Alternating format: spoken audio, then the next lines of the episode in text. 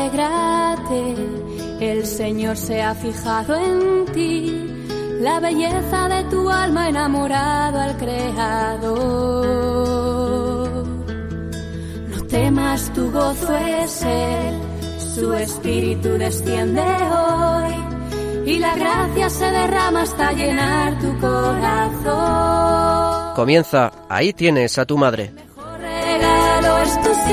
Con el padre Juan Antonio Mateo.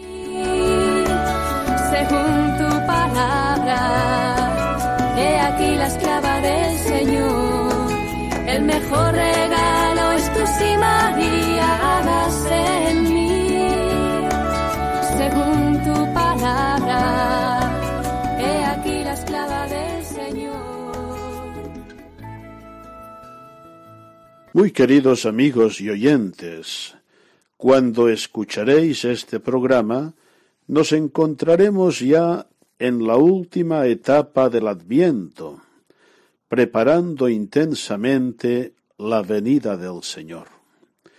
Como sabéis, el Adviento puede ser considerado en una triple dimensión, memoria de la primera venida de nuestro Señor Jesucristo en el misterio de la Encarnación, también al final de los tiempos, en su retorno glorioso, y la venida del Señor en el tiempo presente, en el tiempo de la Iglesia. En esta venida intermedia del Señor debe ocupar un lugar muy importante la presencia del Señor en el sacrificio eucarístico, en la Santa Misa y nosotros debemos disponernos también para recibir al Señor en esta presencia tan importante y tan peculiar. María nos ayuda a hacerlo. Y ya vislumbrando la celebración de la Navidad, hay que recordar que no hay Navidad sin Eucaristía.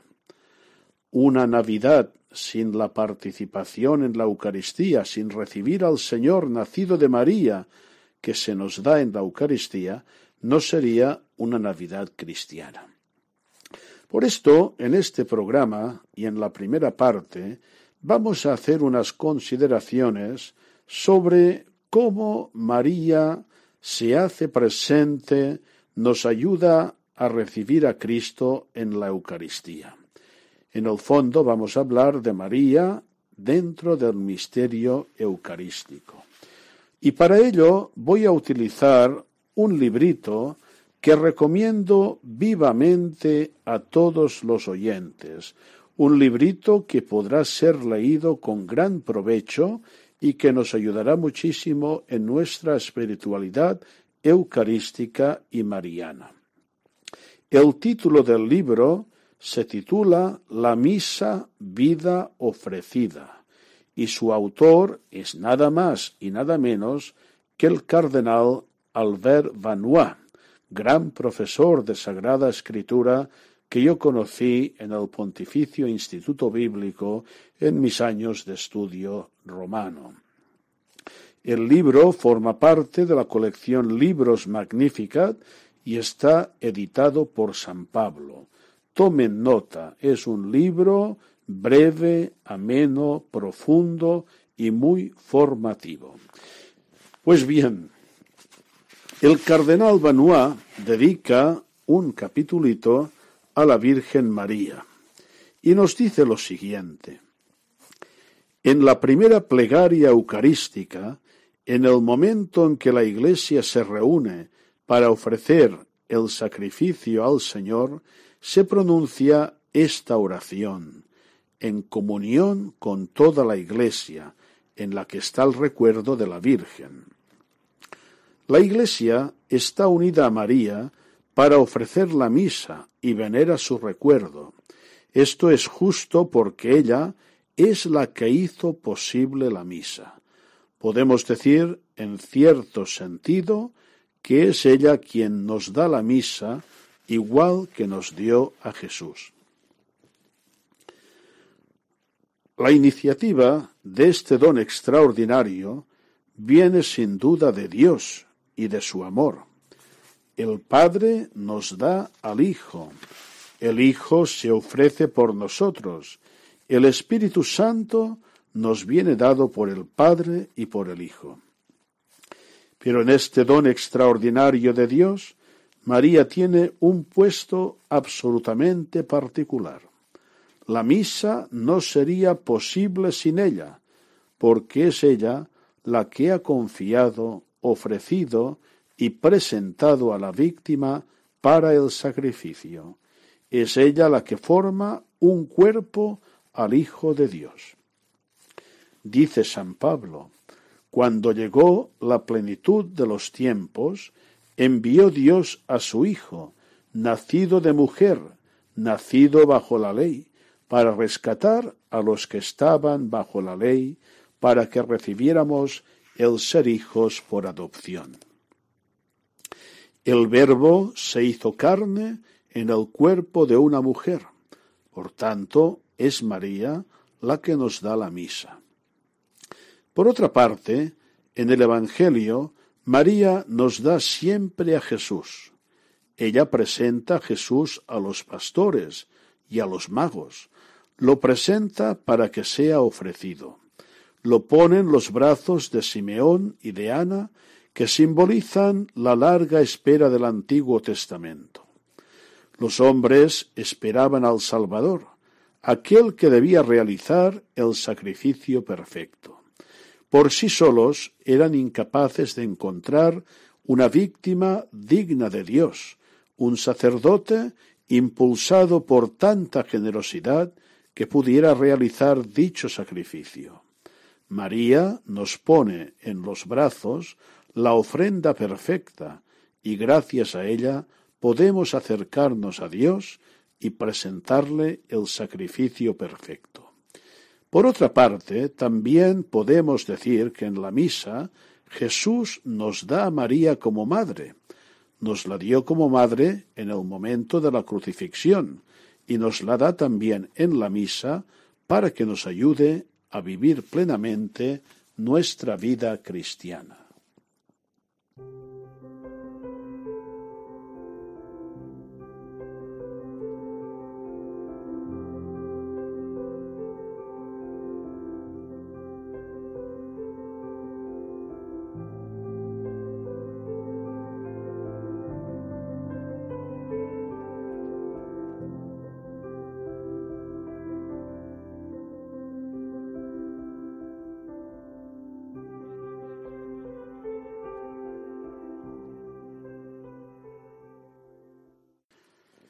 Otra consideración que nos ofrece el cardenal Benoit es sobre la unión de María a la misión del Hijo. María es para nosotros madre y modelo, puesto que está unida desde el principio a la ofrenda del Hijo, se convierte para nosotros en modelo de disponibilidad.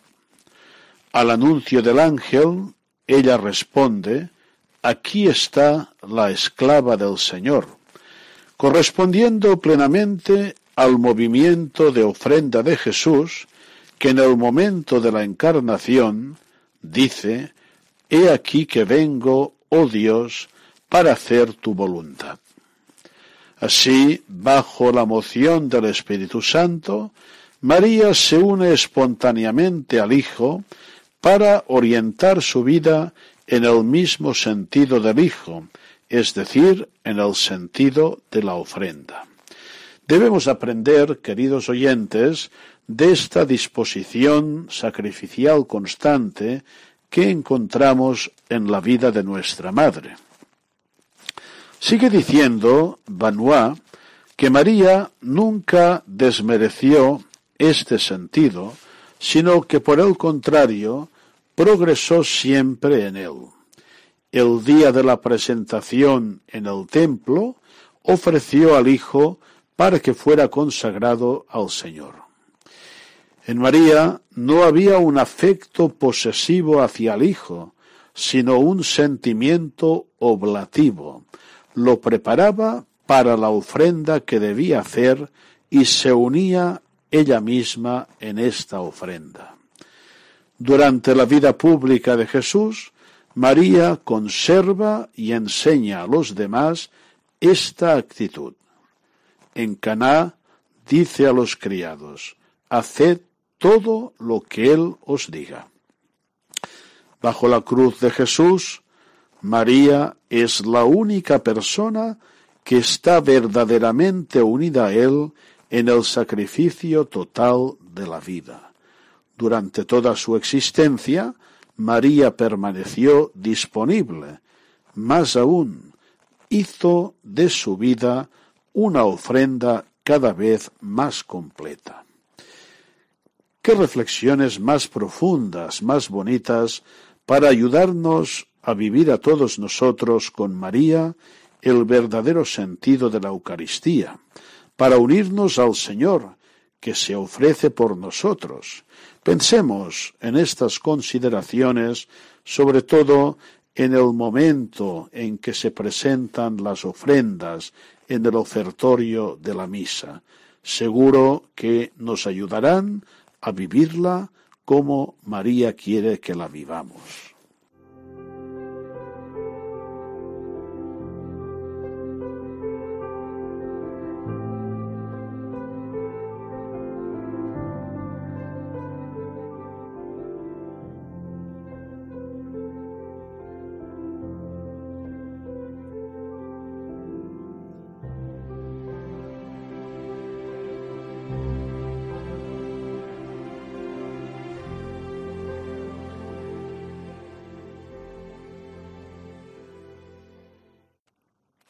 Finalmente, vamos a compartir una última consideración del cardenal Vanois para una mejor comprensión de María en el misterio eucarístico y para una mejora de nuestro de nuestra participación en el misterio eucarístico a través de María. Esta última parte de la meditación de Vanois tiene como título Seguir el ejemplo de María. Otro aspecto importante de la misa que María nos enseña es el agradecimiento. La misa es sacrificio de alabanza y agradecimiento a Dios por sus beneficios. María tuvo esta actitud desde el principio.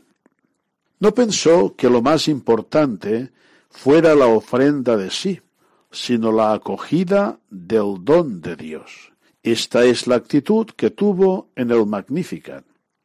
María sabía que su ofrenda era sólo una respuesta al don de Dios. El amor por parte de Dios se da antes que el nuestro y nos permite devolverlo. María nos ayuda a entender la verdadera comunión, es decir, la unión total con Cristo en el agradecimiento y en la ofrenda. Para María, esta unión se realiza en plenitud en la asunción al cielo. Por eso, las demás plegarias eucarísticas mencionan a María tras la consagración como ideal hacia el que nosotros tendemos. En la primera plegaria eucarística, antes de la consagración, pedimos estar unidos a María para prepararnos a la ofrenda y pedimos su intercesión. En las demás plegarias eucarísticas, tras la consagración, pedimos estar unidos a ella en la comunión perfecta, en la gloria, y ser también nosotros transformados por el sacrificio de Cristo, como ella, que entró en cuerpo y alma en la gloria del Hijo. Por esto, concluye Benoit, la misa está íntimamente ligada a la figura de María. En sus santuarios la Virgen nos impulsa a participar en la Eucaristía, a la unión con el Hijo en el misterio de la redención. Por otra parte, la Eucaristía nos encamina a María para que vivamos más profundamente este misterio. Queridos oyentes, estas sabias reflexiones del cardenal Banois seguramente que nos ayudarán a vivir más en perspectiva mariana la Eucaristía, la ofrenda de Cristo, a participar más íntimamente y con fruto en ella. Y sin duda, en esta última etapa de Adviento, nos ayudarán a preparar la gran recepción de Jesucristo en la misa del día de Navidad. Y no olvidemos que una parte fundamental de esta recepción debe realizarse a través de una buena confesión. Que María nos ayude a recibir a Cristo cada día en la Eucaristía, en la Navidad y cuando el Señor se manifieste de modo definitivo.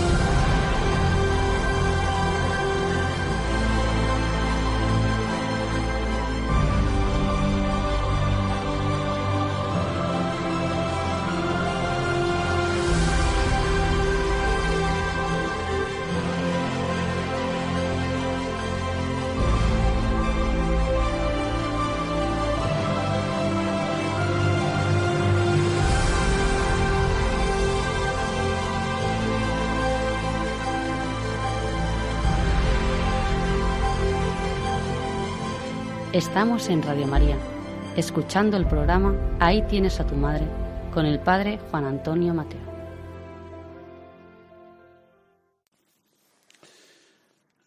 En la segunda parte de nuestro programa vamos a escuchar lo que podríamos llamar una meditación espiritual sobre María en el nacimiento de Jesús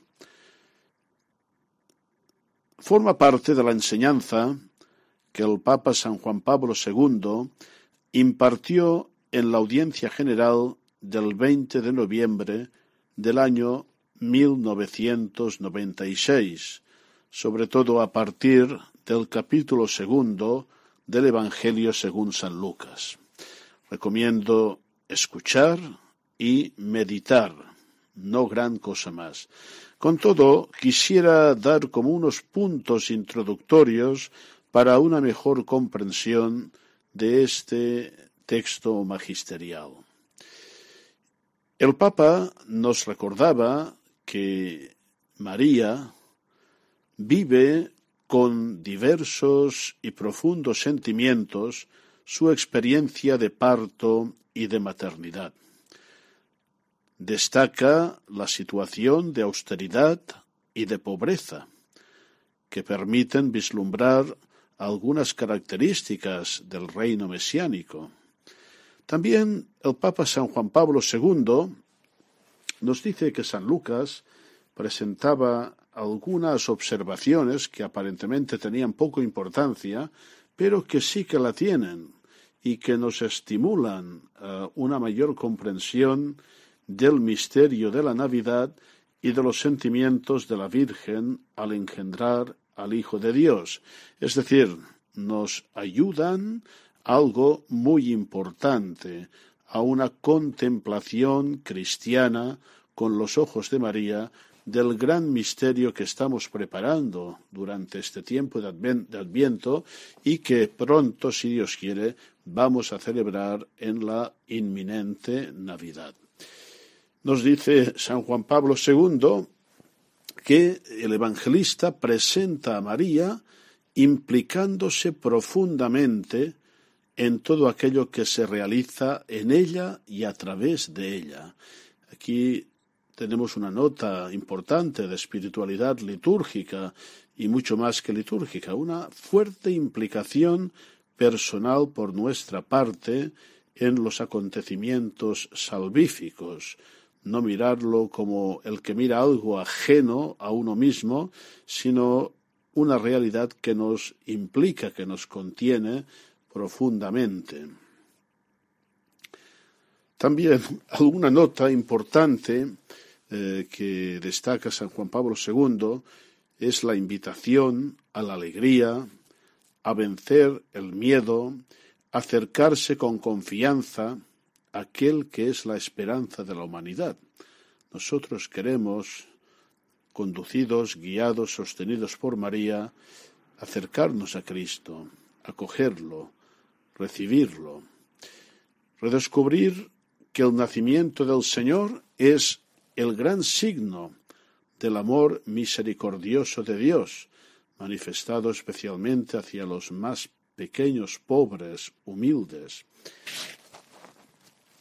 Una frase interesante, a mi juicio, es cuando San Juan Pablo II nos dice que a partir del encuentro de los pastores eh, con María y con Jesús, eh, podemos decir que todo esto sugiere a los evangelizadores de todos los tiempos, por tanto a nosotros, la importancia, más aún, la necesidad de una profunda relación espiritual con María que permita conocer mejor a Jesús y convertirse en heraldos jubilosos de su Evangelio de Salvación, como también una invitación a partir de la consideración de que María guardaba y meditaba todo esto en su corazón, ¿eh? A toda la Iglesia, una invitación, una sugerencia a toda la Iglesia por parte de María, ¿eh? para que mm, privilegie el don y el compromiso de la contemplación y de la reflexión teológica para poder recibir, acoger el misterio de la salvación, comprenderlo más y anunciarlo con mayor impulso a los hombres de todos los tiempos. Bien, creo que con estas breves notas podemos escuchar y meditar este precioso texto de San Juan Pablo II.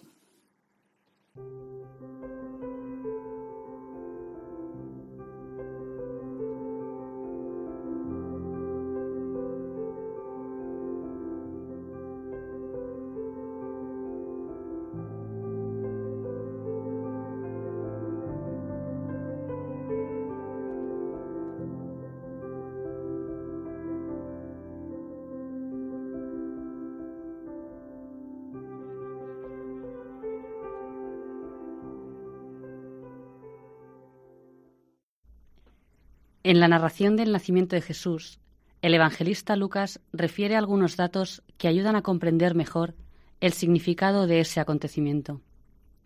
Ante todo, recuerda el censo ordenado por César Augusto, que obliga a José, de la casa y familia de David, y a María, su esposa, a dirigirse a la ciudad de David, que se llama Belén. Al informarnos acerca de las circunstancias en que se realizan el viaje y el parto, el evangelista nos presenta una situación de austeridad y de pobreza, que permite vislumbrar algunas características fundamentales del reino mesiánico. Un reino sin honores ni poderes terrenos, que pertenece a aquel que en su vida pública dirá de sí mismo, el Hijo del Hombre no tiene donde reclinar la cabeza.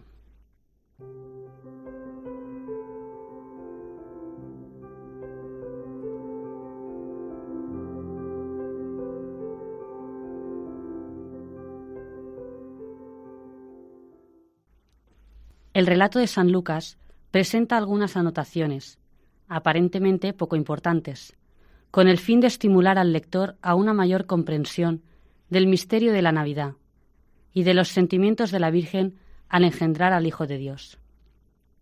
La descripción del acontecimiento del parto, narrado de forma sencilla, presenta a María participando intensamente en lo que se realiza en ella.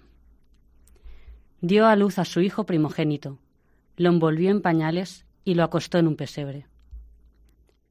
La acción de la Virgen es el resultado de plena disponibilidad a cooperar en el plan de Dios, manifestada ya en la Anunciación con su hágase en mí según tu voluntad. María vive la experiencia del parto en una situación de suma pobreza. No puede dar al Hijo de Dios ni siquiera lo que le suelen ofrecer las madres a un recién nacido. Por el contrario, debe acostarlo en un pesebre, una cuna improvisada que contrasta con la dignidad del Hijo del Altísimo.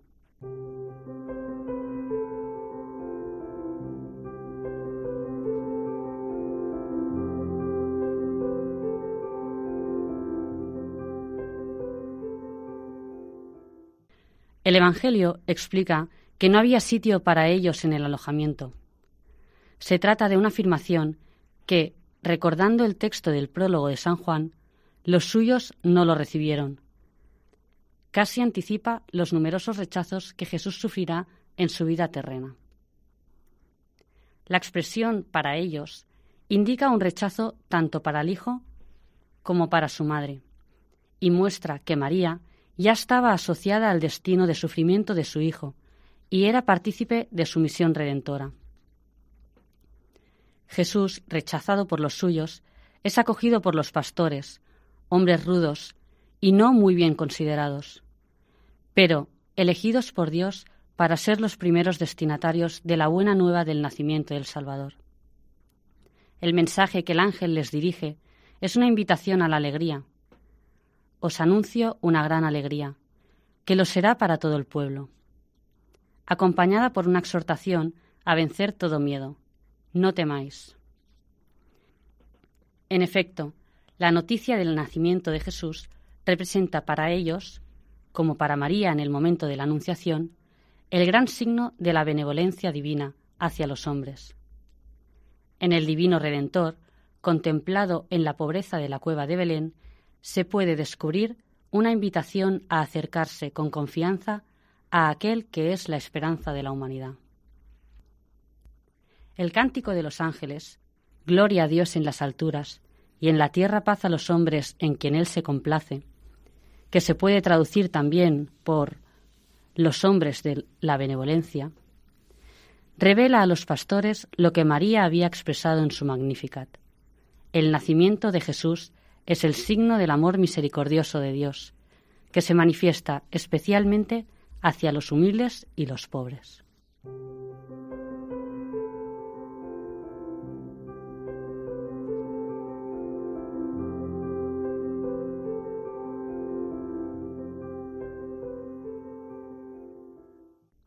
A la invitación del ángel, los pastores responden con entusiasmo y prontitud. Vayamos, pues, hasta Belén y veamos lo que ha sucedido y el Señor nos ha manifestado. Su búsqueda tiene éxito. Encontraron a María y a José y al niño. Como nos recuerda el concilio, la Madre de Dios muestra con alegría a los pastores a su primogénito. Es el acontecimiento decisivo para su vida. El deseo espontáneo de los pastores de referir lo que les habían dicho acerca de aquel niño, después de la admirable experiencia del encuentro con la madre y su hijo, sugiere a los evangelizadores de todos los tiempos la importancia, más aún, la necesidad de una profunda relación espiritual con María, que permita conocer mejor a Jesús y convertirse en heraldos jubilosos de su Evangelio de Salvación. Frente a estos acontecimientos extraordinarios, San Lucas nos dice que María guardaba todas estas cosas y las meditaba en su corazón. Mientras los pastores pasan del miedo a la admiración y a la alabanza, la Virgen, gracias a su fe, mantiene vivo el recuerdo de los acontecimientos relativos a su Hijo, y los profundiza con el método de la meditación en su corazón, o sea, en el núcleo más íntimo de su persona. De ese modo, ella sugiere a otra madre, la Iglesia, que privilegie el don y el compromiso de la contemplación y de la reflexión teológica, para poder acoger el misterio de la salvación, comprenderlo más y anunciarlo con mayor impulso a los hombres de todos los tiempos.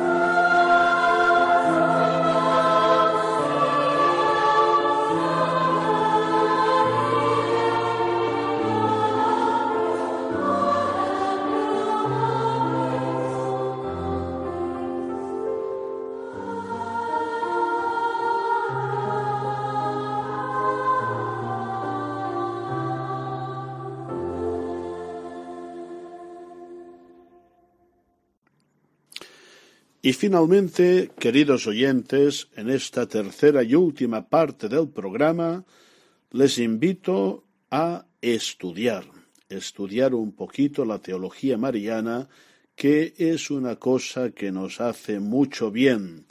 Hay que privilegiar la meditación, el estudio, la formación para nuestro crecimiento en la fe y también para nuestro apostolado. Me permito recordar aquella frase de la catequesis que hemos escuchado en la segunda parte, cuando San Juan Pablo II nos decía que nada menos que la Virgen María sugiere a la Madre Iglesia privilegiar el don y el compromiso de la contemplación y de la reflexión teológica. Lo haremos una vez más con este magnífico texto que no me canso de recomendar y que es el Manual de Mariología de la colección de manuales del Instituto Superior de Ciencias Religiosas de la Universidad de Navarra. Por tanto, a escuchar, a tomar alguna nota y ojalá que os vayáis animando adquirir textos como estos para irnos formando en nuestro conocimiento y vivencia de la espiritualidad mariana.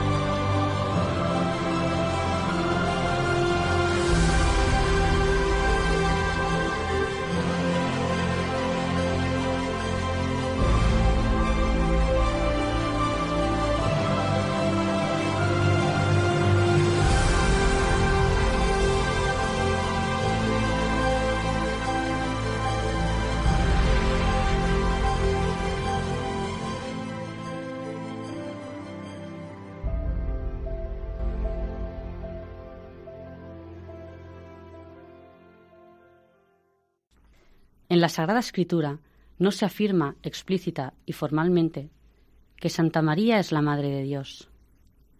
Sí se llama, en cambio, a María la madre de Jesús o la madre del Señor.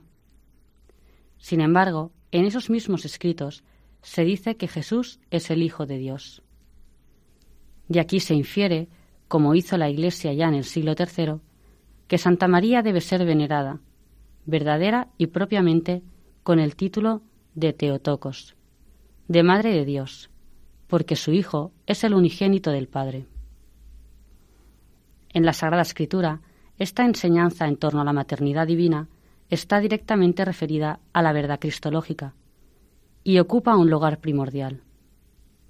Así se destaca especialmente en la importancia que se otorga al pasaje de la Anunciación.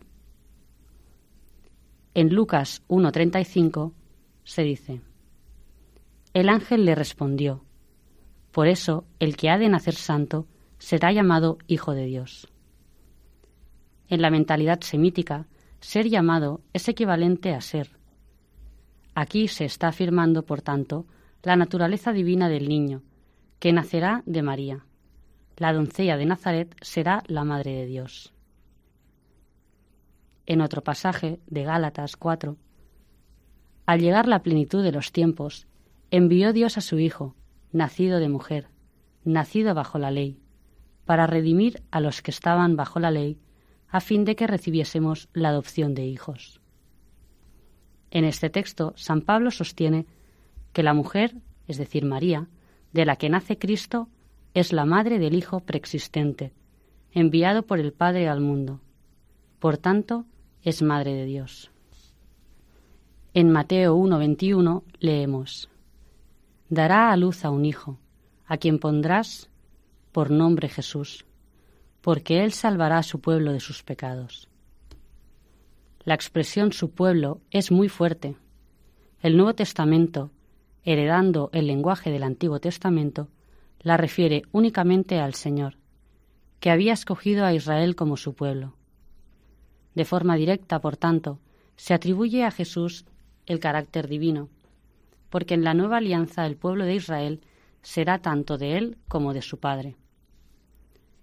Esta tesis se refuerza con el objeto de la salvación, de sus pecados, palabras que reiteran indirectamente la divinidad de Jesucristo, pues en el mundo religioso judío esa potestad sólo corresponde a Dios. Por ese motivo, acusan de blasfemo a Jesús, cuando en nombre propio perdona los pecados. En Lucas 1.43 dice, ¿De dónde a mí que la madre de mi Señor venga a mí? La palabra Señor, Kyrios, se aplica a Dios y no solamente al Mesías. Basta comprobar el inmediato contexto para constatar que el término Kyrios tiene un sentido verdaderamente divino.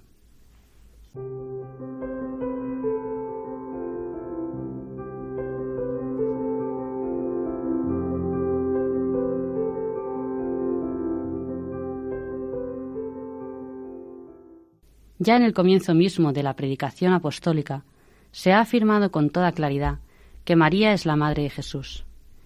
Y como Jesús es el Señor, de forma implícita al menos, se deduce que es la Madre del Hijo de Dios. En los primeros símbolos de fe se afirma dos verdades. Que el Hijo preexistente de Dios asume una naturaleza humana y el modo de su encarnación, entrando aquí en juego la función materna de María. Los padres desde el siglo II, precisamente para afirmar frente a los gnósticos y docetas la verdadera y real humanidad de nuestro Señor, insisten en la maternidad de Santa María. San Ignacio de Antioquía, San Justino, San Ireneo y Tertuliano son un ejemplo de esto, al recalcar que el Señor fue engendrado virginalmente y que nació verdaderamente de Santa María. En este ambiente, la maternidad de Santa María se convierte en garante de la verdadera humanidad del Señor. La parte biológica de la maternidad aparece así en toda su importancia. Y puesto que el Señor es el Mesías esperado, se garantiza su verdadera humanidad y su ascendencia davídica. Puesto que los padres confiesan que Jesús es Dios, el ser la madre de Jesús implica ser la madre de Dios. Esta maternidad divina pronto se formula explícitamente con la expresión Teotocos, que comienza a usarse a finales del siglo III. Este título aparece ya en la primera plegaria conocida, dirigida a la Santísima Virgen, la oración Subtum Presidium, que reviste una gran importancia teológica y cuya composición oscila entre el siglo III y el IV. Puede decirse que en el siglo IV el uso del término Teotocos se encuentra ya generalizado. En el siglo IV la doctrina de Arrio se opuso indirectamente a esta doctrina por dos razones. Por negar la perfecta divinidad del Logos y por afirmar que Cristo tenía un cuerpo celeste que existía ya antes de la encarnación. En el símbolo niceno-constantinopolitano se define el dogma de la divinidad del Verbo, Dios de Dios, Dios verdadero de Dios verdadero, y que, por obra del Espíritu Santo y María Virgen, y se hizo hombre, afirmándose tanto la maternidad divina de María como su maternidad virginal. En el concilio de Éfeso, año 431, se afirmó contra Nestorio que los santos padres no dudaron en llamar a la Santa Virgen Madre de Dios, no porque la naturaleza del Verbo y su divinidad hayan sido generados en la Santa Virgen, sino que ha tomado de ella aquel sagrado cuerpo perfecto, con alma inteligente, unido al cual, según hipostasis, el Verbo se dice engendrado según la carne. En este concilio se define dogmáticamente, por tanto, a María como la Teotocos, y a la vez se muestra la inseparabilidad y la íntima conexión entre los misterios de la encarnación y de la maternidad divina. En el símbolo de fe del Concilio de Calcedonia, año 451, se reitera la misma doctrina. El Hijo, que antes de los siglos es engendrado por el Padre en cuanto a la divinidad, y el mismo en los últimos días, por nosotros y por nuestra salvación, es engendrado de María Virgen, Madre de Dios en cuanto a la humanidad. El Concilio II de Constantinopla, año 553, repetirá la doctrina de los dos nacimientos de Cristo y precisará que la Virgen María es propia y verdadera Madre de Dios. A partir de estas intervenciones solemnes, la maternidad divina de Nuestra Señora es un hecho pacífica y universalmente profesado a lo largo de los siglos. Sin embargo, como ya sucedió en un comienzo, especialmente con Arrio y Nestorio, la singularidad y grandeza de la maternidad divina se desdibuja cuando la divinidad de Cristo o su personal unidad interna se oscurecen o son malentendidos. El protestantismo ha recorrido también en este ámbito un laborioso camino desde su origen. Los padres de la Reforma expresaron con exactitud el dogma de la maternidad divina de María, pero abrieron el camino a sus sucesores para que al fin muchos hayan terminado por negar esa maternidad, al tratar de poner reparos al culto eminente que merece la Virgen María por su especial dignidad. En nuestros días, la corriente teológica anticalcedoniana incide indirectamente en el dogma de la maternidad divina.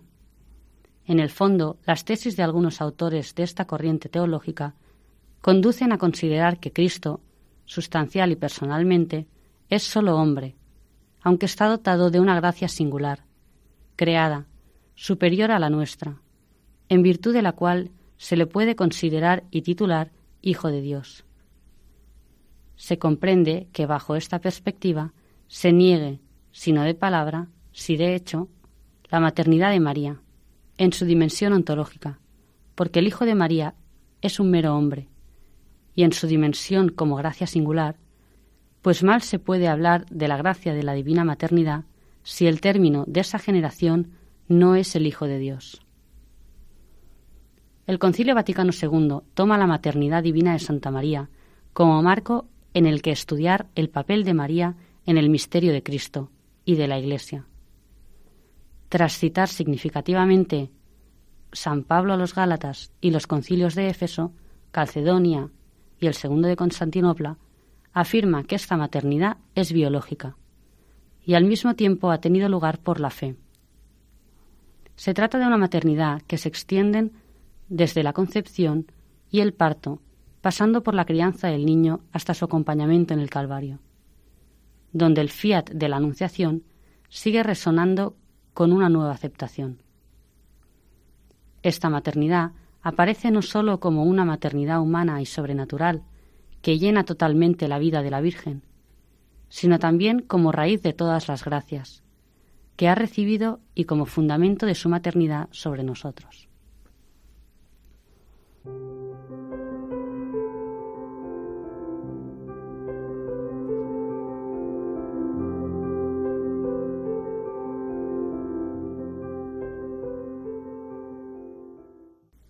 Veamos, pues, las dimensiones de la maternidad divina. Como ya se ha dicho, la maternidad de Santa María es una auténtica maternidad biológica, humana y natural. Aunque al mismo tiempo se trata de una maternidad plenamente sobrenatural, en cuanto al modo, porque fue una maternidad virginal, en cuanto a la causa de la concepción, porque lo fue por obra del Espíritu Santo, y en cuanto al término, porque dio a luz al Hijo de Dios encarnado. En todo lo demás, es una maternidad enteramente humana, porque el cuerpo humano de Jesús creció y se desarrolló realmente durante nueve meses en el seno virginal de María, de tal forma que María aportó a la humanidad de Cristo todo lo que las otras madres aportan a la formación y crecimiento de sus hijos. Sin embargo, sería erróneo afirmar que el Espíritu Santo fue el Padre de Jesús, puesto que ni lo es en el seno de la Trinidad, porque es el Padre quien engendra al Hijo desde toda la eternidad. Ni lo es en su génesis humana, porque la acción sobrenatural del Espíritu Santo es creadora y no consistió en una suplencia física de la acción del varón. Decir que una mujer, por muy perfecta que sea, es madre de Dios, resulta del todo sorprendente. Y puesto que la fe pide una cierta explicación, en la medida en que la razón sea capaz de ofrecerla, los teólogos se han aplicado a buscar argumentos racionales. El argumento utilizado con mayor frecuencia es el siguiente. Las acciones como nacer, ser engendrado, crecer, pensar, querer, morir, etc., no se predican, ni son de la naturaleza, sino de las personas. Por eso se dice que Pedro nace, y no se dice que nace la humanidad. De la mujer que engendra a Pedro se afirma que es la madre de Pedro, porque es de la persona de la que se dice que es concebida, y no de la naturaleza. Y así como todas las madres, en cuyo seno se engendra nuestro cuerpo, pero no el alma racional, se llaman y son verdaderas madres. Así también María, por la unidad de la persona de su Hijo, es verdaderamente Madre de Jesús, Madre de Dios. Esta afirmación comprende dos verdades.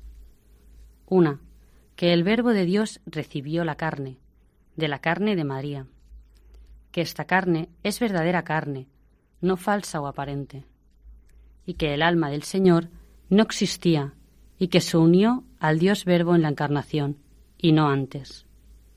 Es decir, que María ha contribuido a la formación de la naturaleza humana de Cristo, con todo lo que aportan las otras madres a la formación de sus hijos.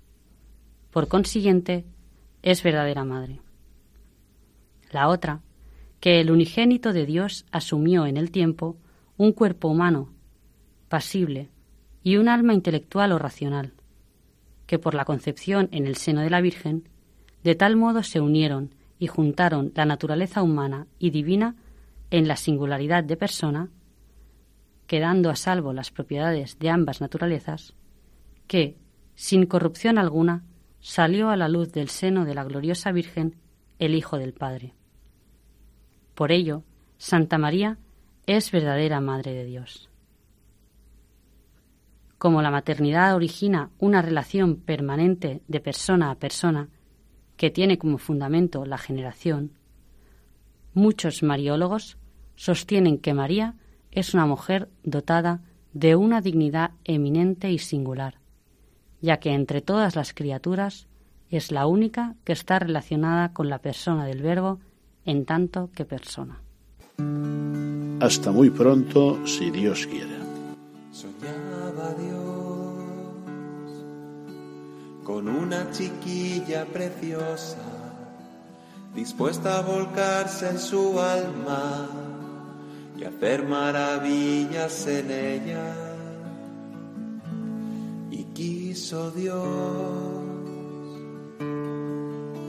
bajar a la tierra, encarnarse, pidiendo permiso a una niña nazarena. Y en María encontró un sí de humildad rebosante. Y a ella va mi oración, pues Él me la ha dado por madre Haz de mi corazón un cristal cara a Dios que refleje su luz, que destelle su amor. Quiero ser como tú, reflejo de Dios.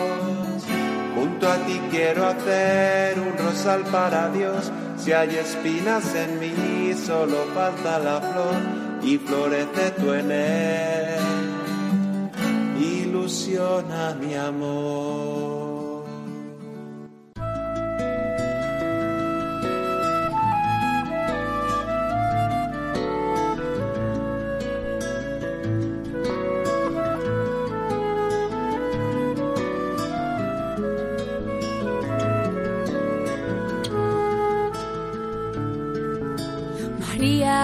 María, alegrate, el Señor se ha fijado en ti la belleza de tu alma enamorado al Creador.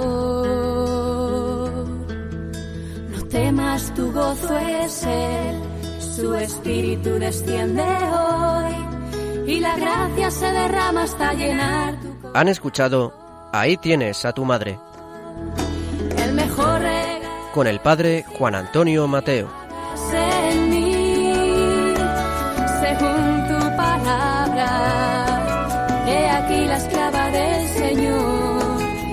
Mejor regalo es tu sí, María, en mí, según tu palabra. He aquí la esclava Señor.